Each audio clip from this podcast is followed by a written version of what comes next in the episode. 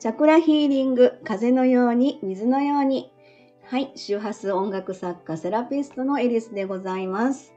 はい、えーとですね、えー、感謝の周波数ということで、えー、スタートしてるんですけれども、昨日ですね、12月2日の今日もありがとう感謝の周波数というのをですね、ちょっと今朝になりましたが、今日あの日付変わりましたが、ちょっとあのこのことについて、まあ、お話ししていきたいなと思いますが、今日はですね、えー、昨日毎週土曜日のアートクリエイト定例放送で、えー、Facebook、YouTube の方でライブ放送やってるんですけれども、えー、松垣社長にね、アートクリエイトの松垣社長に収録の方をお手伝いしていただこうと思っております。松垣社長よろしくお願いいたします。はい、こちらこそよろしくお願いします。はい。えー、まずはですね、ちょっと昨日私が、えー、投稿いたしました感謝の周波数について、えー、ちょっと読んでみたいと思います。え2023年12月2日、今日もありがとう。感謝の周波数。え、今夜はアートクリエイト毎週土曜日の定例放送でした。ライブツアー中の2週続けてお休みで久々の放送です。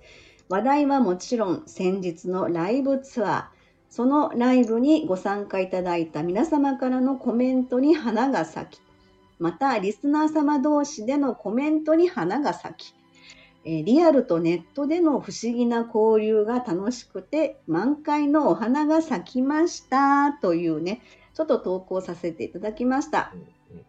久しぶりの、えー、昨日ね、放送でしたが、松崎社長いかがでしたか？そうですね。あのー、スタート初っ端にトラブルがありまして、うん。ねちょっと、ちょっと慌てまして、ちょっとじゃない、かなり慌てまして、うん、あの駐車場までか駆け足できないけど、急ぎ足で、うん。あのマイクを取りに行ったという。ねえー、まあまあ、あの、その間、どの話されてたかちょっとね、分かんなかったんですけども、うん。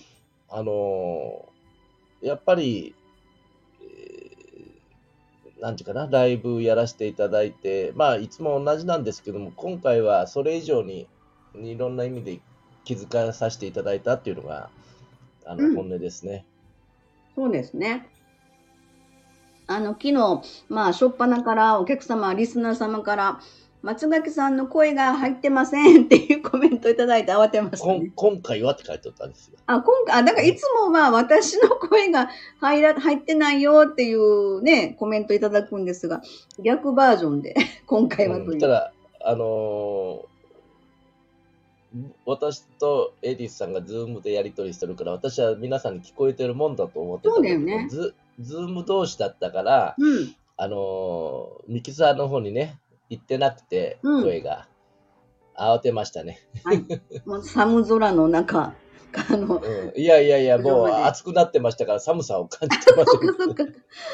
えー、まあ、じゃあそんなわけで昨日の放送ちょっと振り返りながらですね、はい、あの今回の、はい、えー、九州尾道、えー、周波数音楽セラピーライブツアーを少し振り返りながらお話進めていきたいなと思ってるんですけども、はい。で昨日の、まあ、放送の中でいろいろ本当にあのコメントをたくさんいただきまして、うん、で実際にリアルでそのライブにご参加いただいた皆様とかでこうやっていつも毎週土曜日に放送してて、はい、その放送の中でのリスナー様同士のコメントのやり取りとか、うんうんうん、ああいつもあのコメントしてはる何々さんですねってリアルでお会いするということで。ライブでね。うん、そこがすごく面白くて、リアルとそのネットの不思議なそういうご縁というのかな。うん、えー、それが昨日またあの放送の中で、あの、あお会いした何々さんですね、みたいな感じの、うんうん、そのやりとりが不思議で面白かったなっていうのがあって、うん、本当にあの皆様にね、あの、いつもまあ2時間のだだしゃべり放送なんですけど、えー、お付き合いいただくことにすごく嬉しいなと思いながら、はい。で、昨日のですね、コメントをちょっと振り返ってみたいなと思うんですけど、まあ、あの、ライブのことで終始お話が流れてましたので、うん。えー今回の舞台は人の生き方と地球の生き方の2つを同時に見れるような大きなお話に感じました。えー今回はご住職様にお会いできないかと思っていたので、福岡にお越しいただいてのスペシャル舞台に出会えて嬉しかったです。というふうにコメントいただいたりですね。そうですね。う。うんん本当に今回はあのいつもと違うアートクリエイトのライブの見せ方になったなと思ってそれこそ、あのアートクリエイトの自体の進化というのかね、えーそうね、あのマキちゃんね舞ー台の。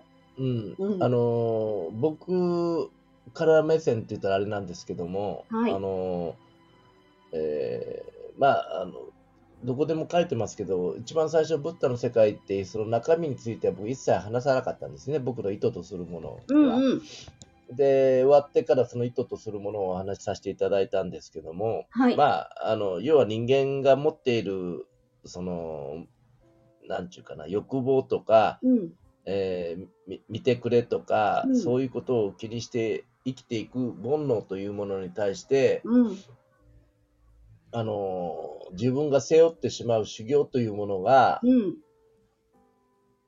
をちょっと見つめ直してくれ欲しいというまあ人の争い事って、まあ、それこそマキちゃんがあのマキちゃんというのはその演出あの演劇をやっていただいた方なんですけどもその人が、もうイミジクも言った争い事国境にある線引きをしたりとかそういうことをすることによる争い事まあ普通の小さなね家族でもそうですけども、うんそういうことにフォーカスしてあの演劇をやっていただいたことはもう本当ぴったしでね、そうだね。うんうんもう何も言えないなと思いましたね。よくよくぞここまでえあのこうなんていうかなすごい演出をしていただいたなっていうのは私の中の感想で。本当ですすね。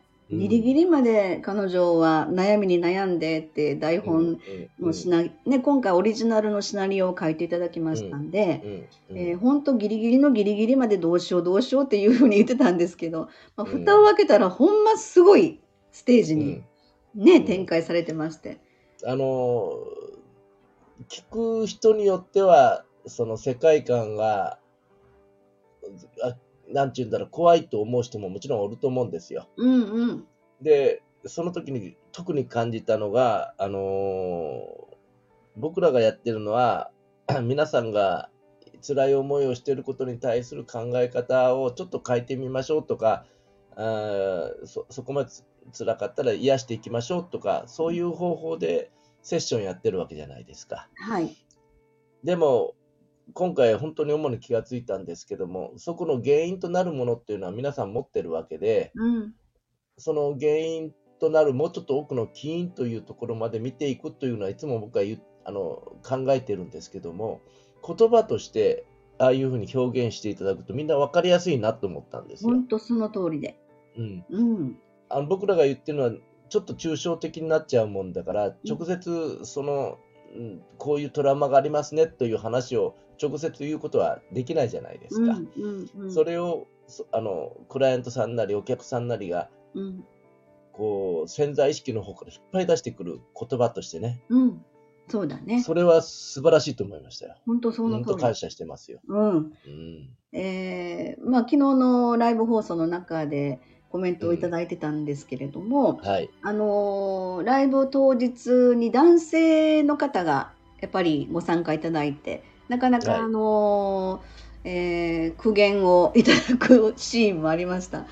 でええそのことについて、えーうん。空気を読まずに演出について苦言を呈したのは申し訳なかったなって昨日もね、ねライブ放送にご参加いただいて、うんえーそういうコメントいただいたんですけれども、はい。それに対してまきちゃんのお返事がですね、はい。えーあの言葉が翌日の台本が進化しました。ありがたかったですってコメントで、うんうんうんあの書いていただいて。うんで、まあそれに対して進化する台本、生きてる舞台がすごいですねってまた別の方がそこにね、うんあのコメントいただきまして。うんはい。で、えー本当ですか？進化したなんて素晴らしいです。ぜひまた聞かせてくださいねといううんうんことで、そのコメントがまあバーってこう花が咲くわけですよね。うんえーそれに対しても私たちも皆さんがやっぱりあの、コメントの中で盛り上がっていただくって、それをご紹介させていただくっていうのが、もう何よりも嬉しくて、えーそもそもここれを目指してましたからね。そうですよね。うんこのライブ放送自体のね。そうです。皆さんの会話、まあ文字になっちゃうけど、文字との会話、そこに僕らが入っていくというスタイル、仲介を取っていくというのを、うん。エリさんも目指してましたし、僕もそれ一番いいなと思ってましたから、うんうんはい。まあ、そんな流れで、あの、ライブの時は、あの、その時は男性お一人の方だって、まあ、うん。男性目線、女性目線っていうのも今回のライブの中でいろいろ気づけたっていうところもあったんですけれども、まあ、そんな風に、あの、まあ、ご本人様が苦言を呈したっていうふうなことでね、感じてうんおられて、最後の方はごめんね、ごめんねって言われてたんですけど、だけど、あの次の日の舞台が、まきちゃんが本当進化したというね、うん、あの、台本に言葉がいっぱい加わってましたので、うん、うん、ありがたかったですっていうふうに言っていただいて、本当なんか、あのー進化する台本って書いていただいてますけど、うん、えーそれが本当にありがたいというのが、私たちもそれに対して、その流れに便乗するというのかな。うん、それが素晴らしい舞台が、あのー作ることができて、すごい嬉しいなっていう気持ちですよね。あのーそちょっと語弊があるかもしれませんけども、人進化論ってあるじゃないですか。はいはい。そこに行きますか。うん、ちょうんちょっとひょっと今思い出したんだけども、うん。あのー人間が卵を産まずに、お腹の中、哺乳類はね、うん。えーお腹の中で子供を育っあの、ある一定の大きさまで育てて、あのー赤ちゃんを産むじゃないですか。はい。で、えー知知的、要は脳が知的にななればなるほど、赤ちゃんは未熟で生まれるんですよ。え、どういうことですか？例えば馬とかうん。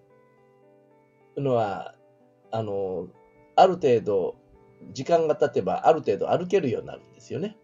うん。あの、1時間、2時間で立って、立てるようになるんですよ。はいはい。足がふらふらふらふらっとした感じで生まれてすぐ。1日経てば走れるようになる。はいはい。うんうんうん。ところが人間は1年はかかるんですよ。あ、なるほど。で、1年もたっまあ寿命の問題もあるけども、1年もお腹の中入れておくわけいかんじゃないですか。うんうん、うん。人間はね。うん。でもままずお産ができないけどもね、そうなってしまえば。うん。ということは、赤ちゃんが人間が抱っこして動けるようになっていく。まあだから、類人猿とか、いまあ犬もそうなんですけどね、うん。知的動物になればなるほど、あの、だから小さく生まれて大きく育てるといううんうん。へ世界になってくる。これは一種の対価でもあるんですよ。え。対価、うん、要はね、な何を言わんとするかって言ったら、あの、馬、あの、捕食動物がいなくなるわけじゃないですか。知的小物動物になってくれば。うん。あの、食べられるとか、敵に襲われるという可能性が少なくなるんですよね。はあ、はあはあはあ、なるほど、なるほど。うん。うんだから自然界の中で言うと、知的になっていくということは、生存がだんだん難しくなってくるという。へえう。ん。あの、極極端な話、虫なんてな、うあの、なんだっけ、魚でもそうだけど、何百、な何百個という卵を産むわけじゃないですか。はい。でも生き残るのはそのうちのい一匹ぐらいなんですよね。へえ。他の他の魚に食べられちゃうから。うんうんうんうんうん。虫も、虫もそう同じです、同じです。うんん。だからそういう意味で言うと、す生存率率は高いけども、多産はできないし、うん。あの、それだけ知的動物やけど、その知的があらぬ方向に行き始めると、もう衰退しかなくなってくるというね。うん。ちょっと、ちょっと生命体から行くと一種の対価なんですよ。僕から言わしたらね。うん。知的、要はに人として生まれた、生まれると、外敵や何やらに襲われたり食べられたりするっていうのが、まあ、避けられるけれども、うん。ちょっとその後の意味が分かんなかったの。そそうなってくるとい、いっぱい子供を産む必要がなくなってくるわけですよね。うんうんうんうん。一人、えまあ少子化だんだん少子化になってくるわけですよ。はい。で、その少子化って言っても、あの、ふ2人以上産んでたんだけど、だんだんだんだん今度は、えっ、と、己の方が大事になってくるわけです。自分が、うん。自分の人生が大事になってくるわけです。せあの、えっ、と、どどういうかな、子孫を残すという考え方よりも、自分がどう生きるということが大事になってくるわけです。はい。そうすると、結婚をする、あの結婚しなくてもしてもいいんだけど、子供を産んで育てるという2人の共同作業が、え2人以下になっちゃうんですよね、大抵。ああ。そうすると、どんどんどんどん人口が減っていくという状態なんです。だんだん人間は進化していけばしていくほど、あのーなんていうかな、えー人口は減少していくという不思議な、あの、原理が、原うん、原理がわかりました。うん、人間は進化すれば進化するほど、まあ、人口が少なくなる。そうです、そうです。ああ、そこ、そこが、要は、あの、答えというのか、この話の見えるところですね。うん、だから、そその動物と比較していかないとわかわかりにくいんですよ。うーん。動物は、あの、ある一定の位置になったら多産に産んで、例えば、あの、ババッタとか大群に発生するじゃないですか。赤潮もそうだけども。はいいっぺんに。だけど自滅するんですよね。うーん。うん、増えれば増えるほど自滅していく。まあ、これは、あの、別の意味でのへ自滅していくことなんですけども、それはちょっとなるほど。人間にとってはちょっと、あの、知能というものが自滅をする要因になっているというね。うんうんうん。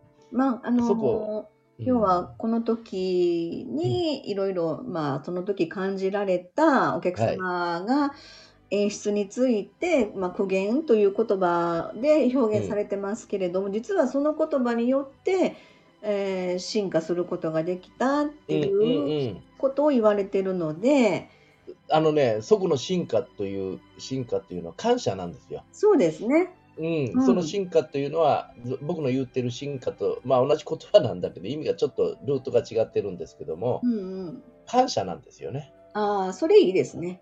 うん、うんうんうん。本当そういうことですよね。うん、はい、ありがとうございます。はい。えーっと、それでですね、うん。あのー、昨日の、まあ、えー放送の中のコメントをちょっとご紹介してるんですけれども、はい。えー素敵なひとときありがとうございました。乱入娘を温かく受け入れていただきありがとうございました。さすがです。また会える日を楽しみにしています。っていう、乱入娘。乱入やよ。れ はだ本当に乱入って言ってもね、うん、いい、いい光景でした。ほのぼのとあったかい感じで。うん、うん。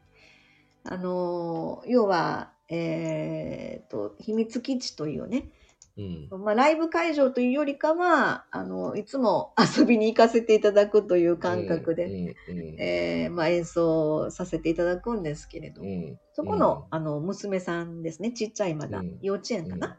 幼稚園だねう。んうんうん。えーその娘さんが本当にそのまきちゃんのお芝居の中でもう本当にあのー主演女優賞みたいな。あ主演女優賞は まきちゃんか。助演え？